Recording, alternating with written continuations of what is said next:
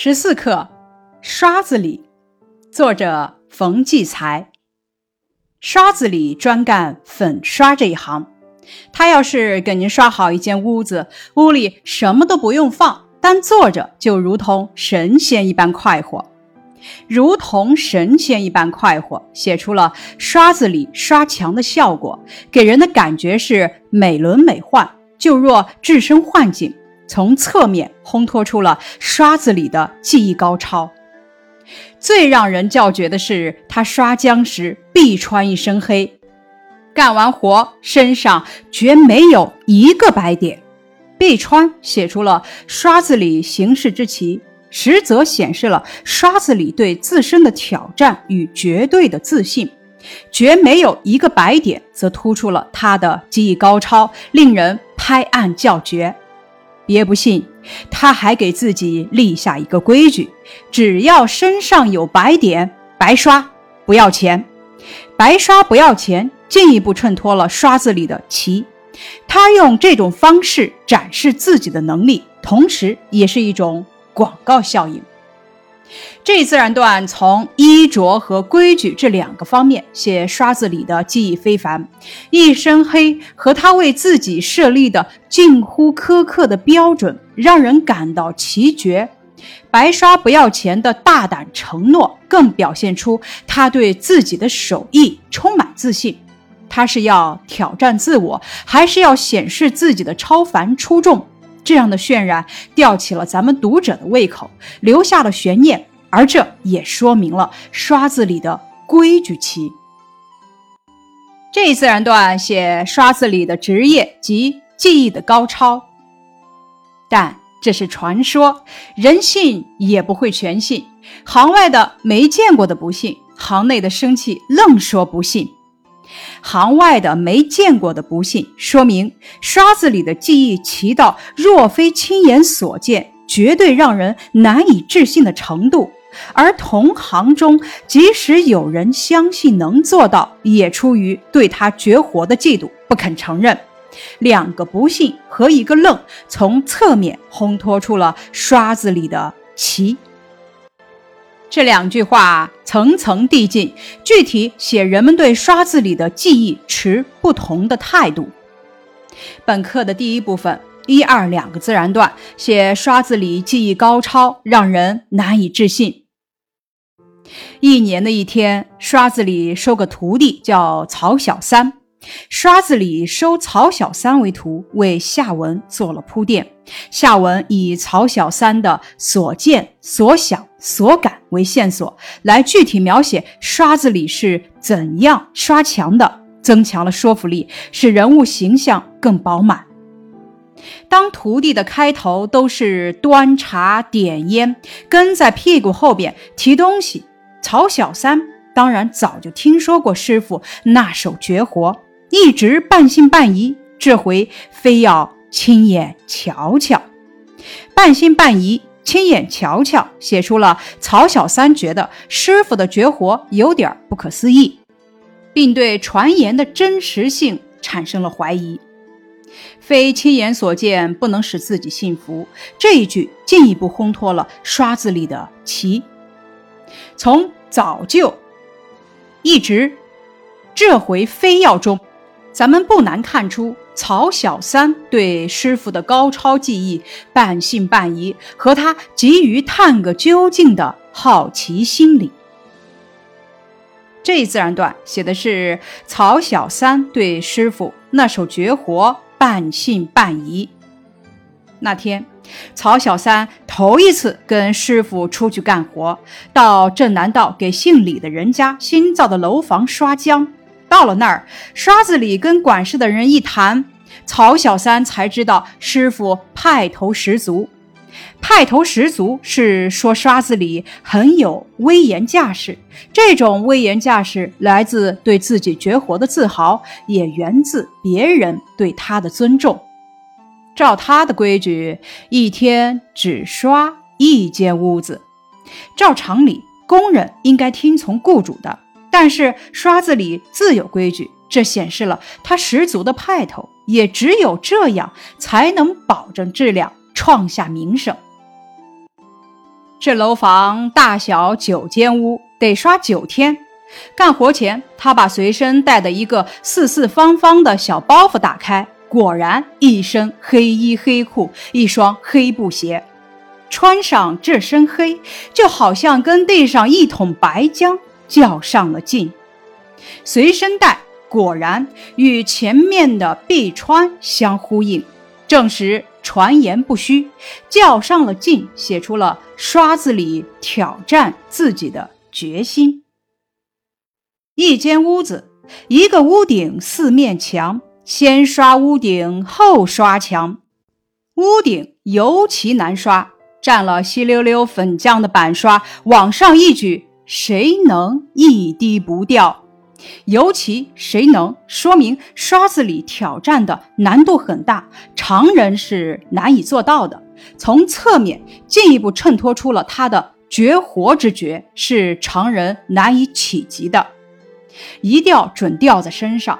可刷子里一举刷子，就像没有蘸浆，但刷子划过屋顶，立时匀匀实实一道白，白的透亮，白的清爽。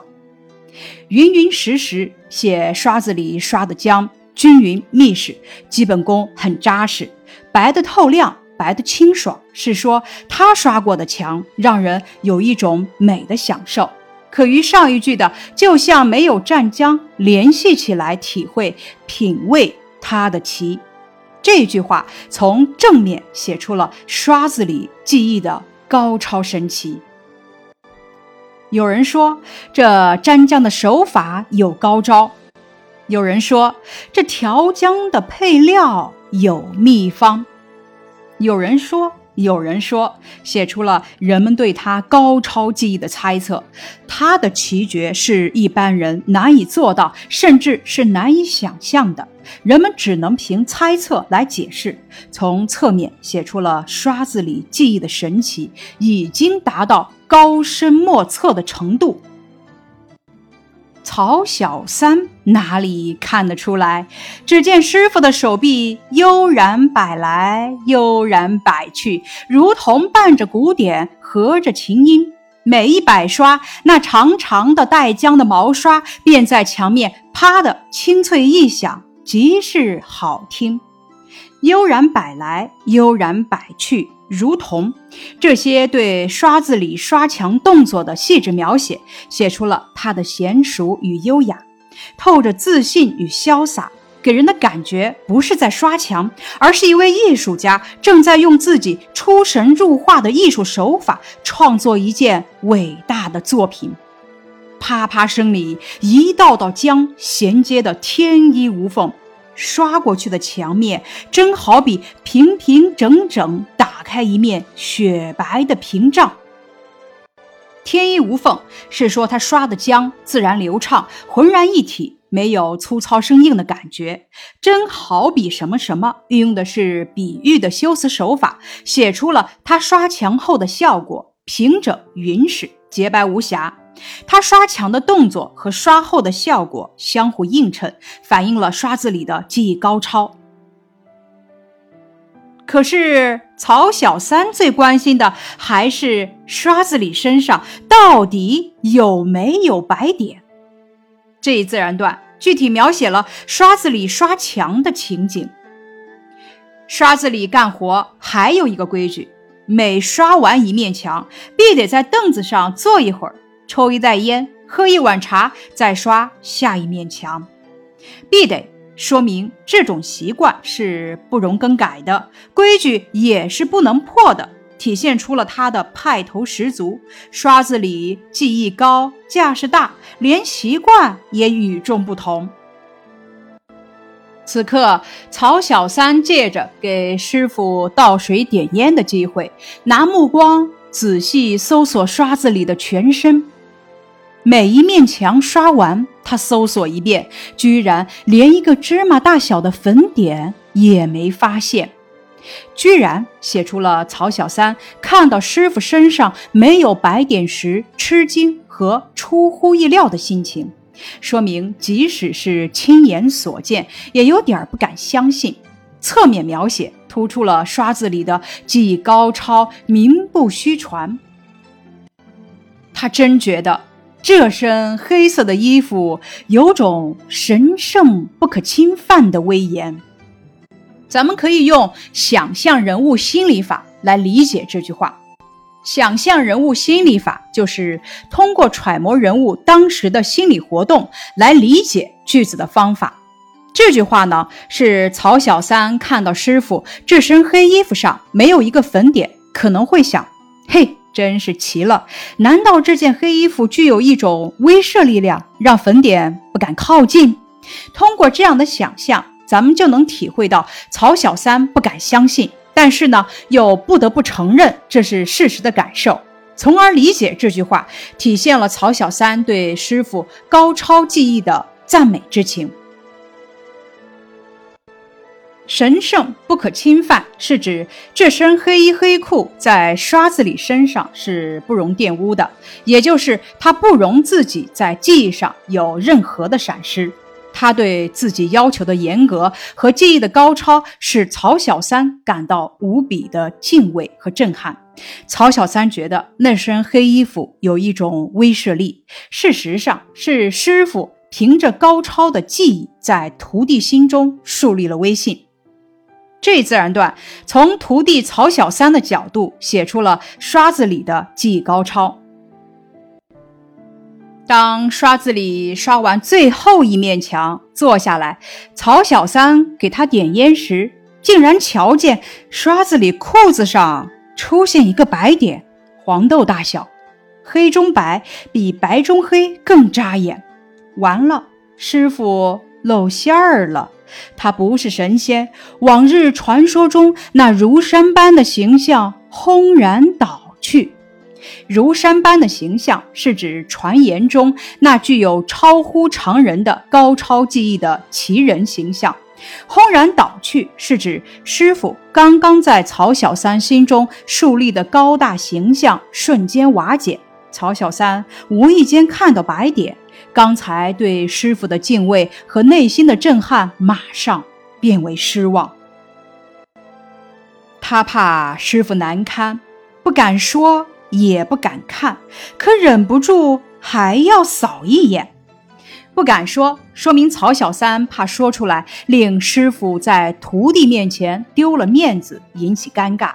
而他也不愿意接受这个事实，师傅往日神乎其神的形象与今天的表现落差太大，不免让曹小三感到不解和困惑，所以忍不住还要扫一眼。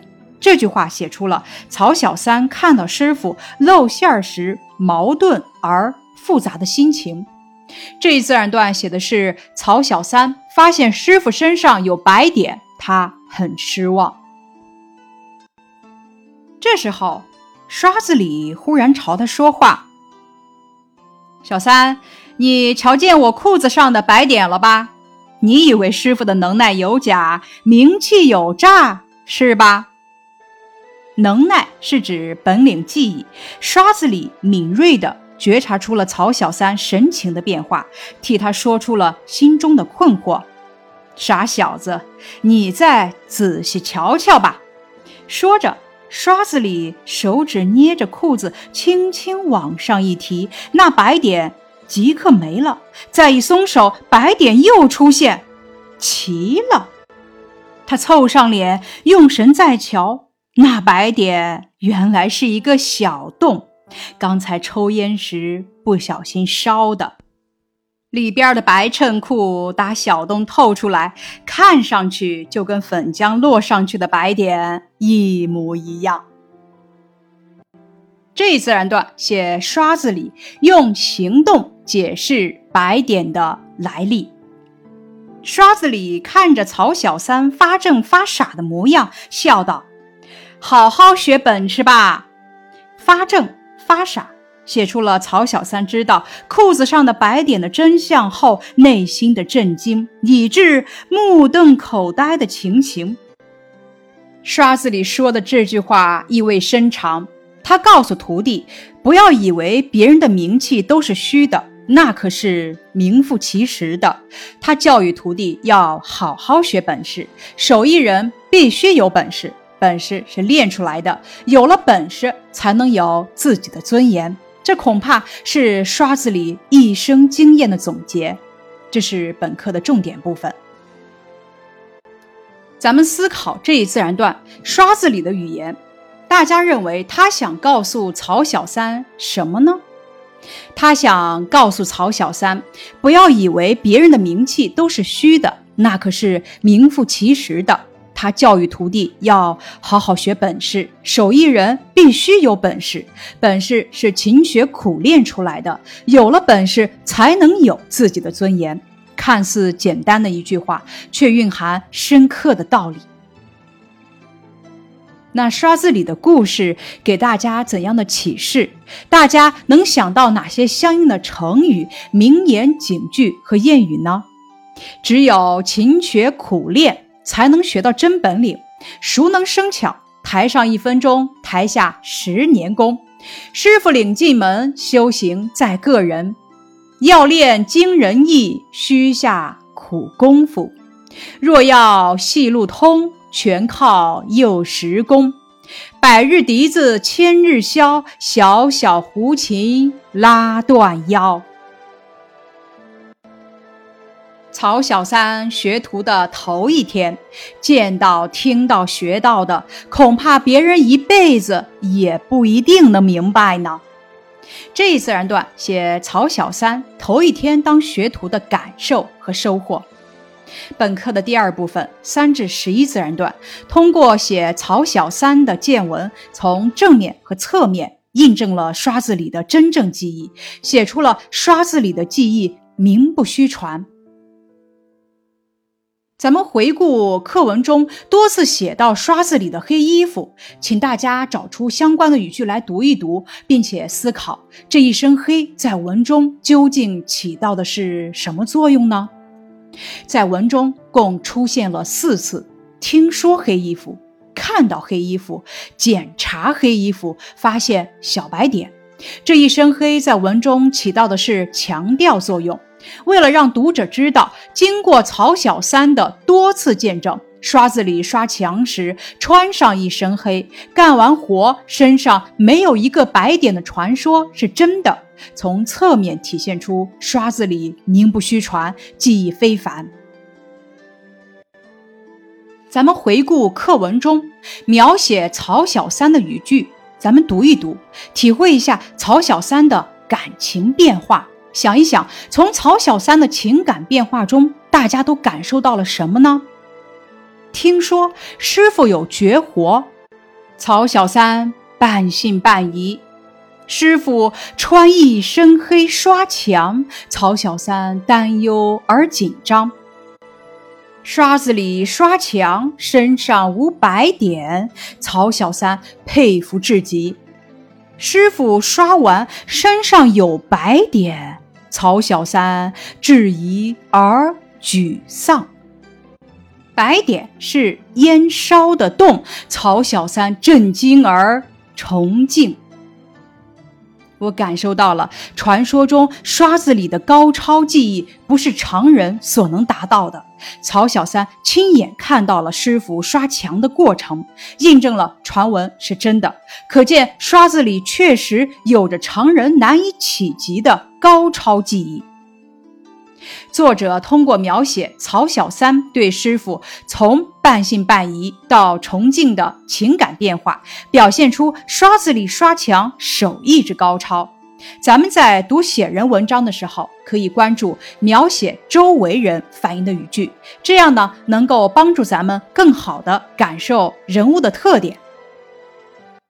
回顾人物描写一组。和刷子里，他们的相同点呢，都是通过典型事例，运用多种描写方法表现人物特点的。不同点，人物描写一组在描写角度上是通过描写人物的外貌、动作、语言、心理等，运用多种方法具体表现人物特点。在描写方法上呢，是正面描写。而刷子里呢，在描写角度上是通过描述周围人的反应，间接描写人物的特点；描写方法上呢，是正面描写与侧面描写相结合的方法。本课的问题归纳：刷子李选自《俗世奇人》。读文章时，想一想他的奇表现在哪些方面？他刷墙的规矩奇特，一定要穿黑衣黑裤。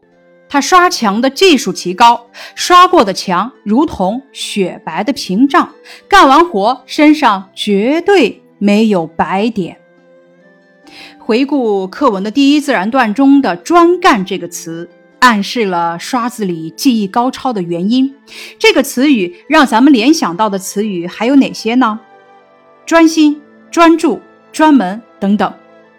第一自然段是从哪几个方面？来写刷子李高超的技艺的，刷墙后给人的感觉，刷浆时的穿着，奇特的规矩，专职刷墙。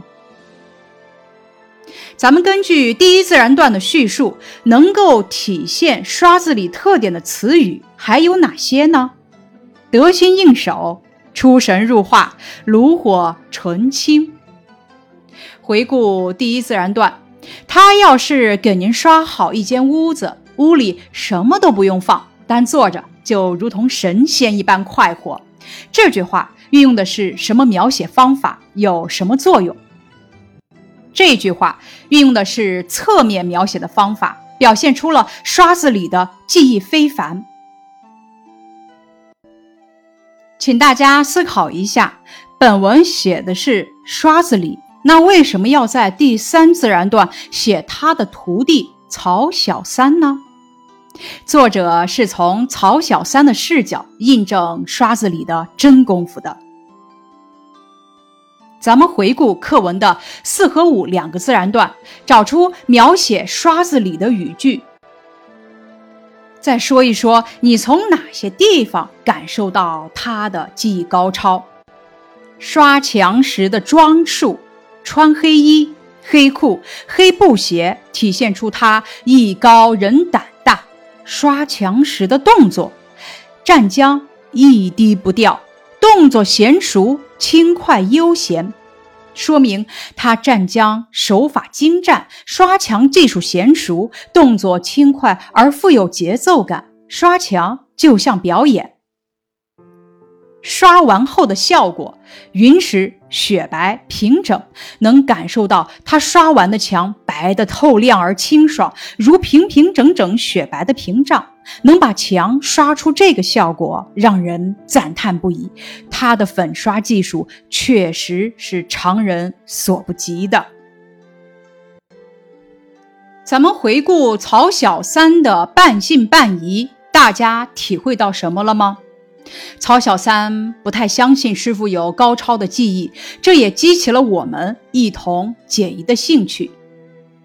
回顾课文的第四自然段，这自然段是怎么表现刷子李派头十足的？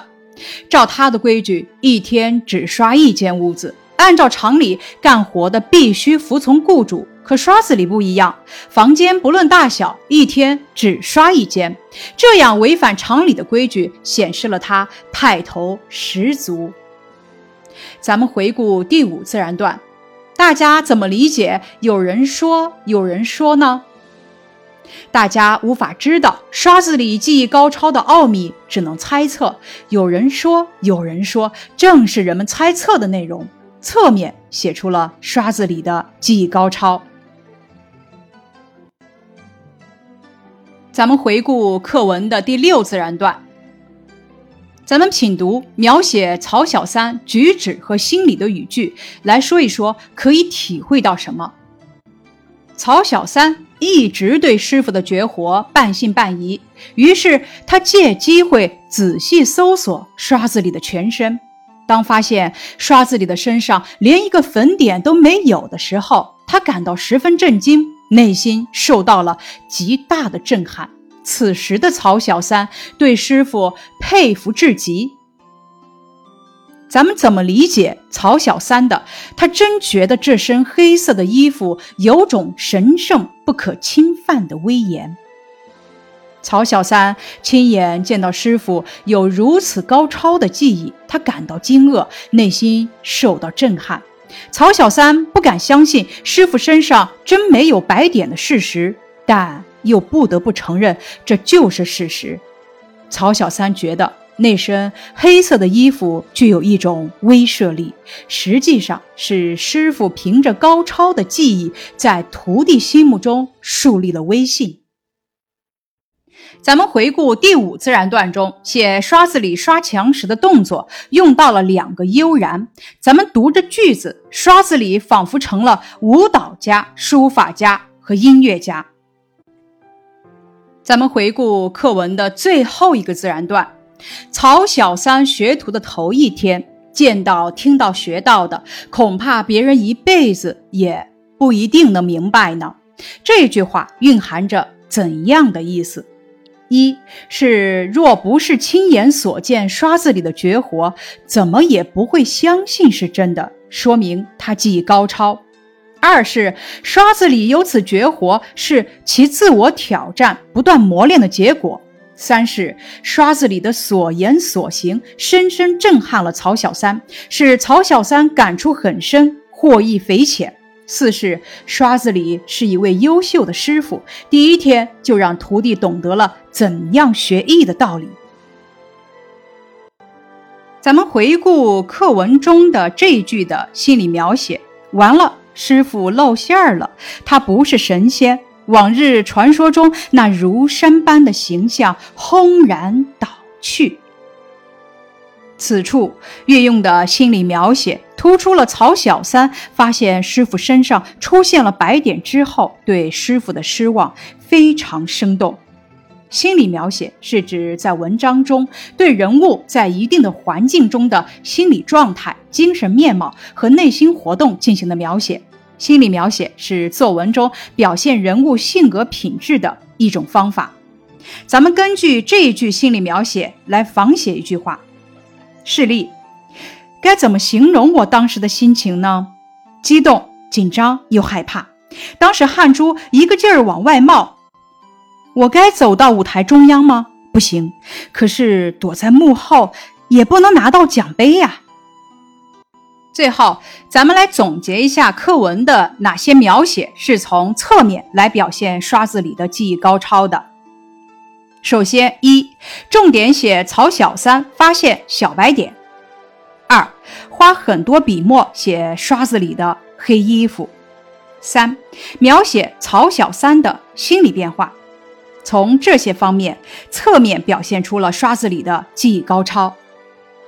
以上是刷子里这篇课文的学习内容，感谢你的收听。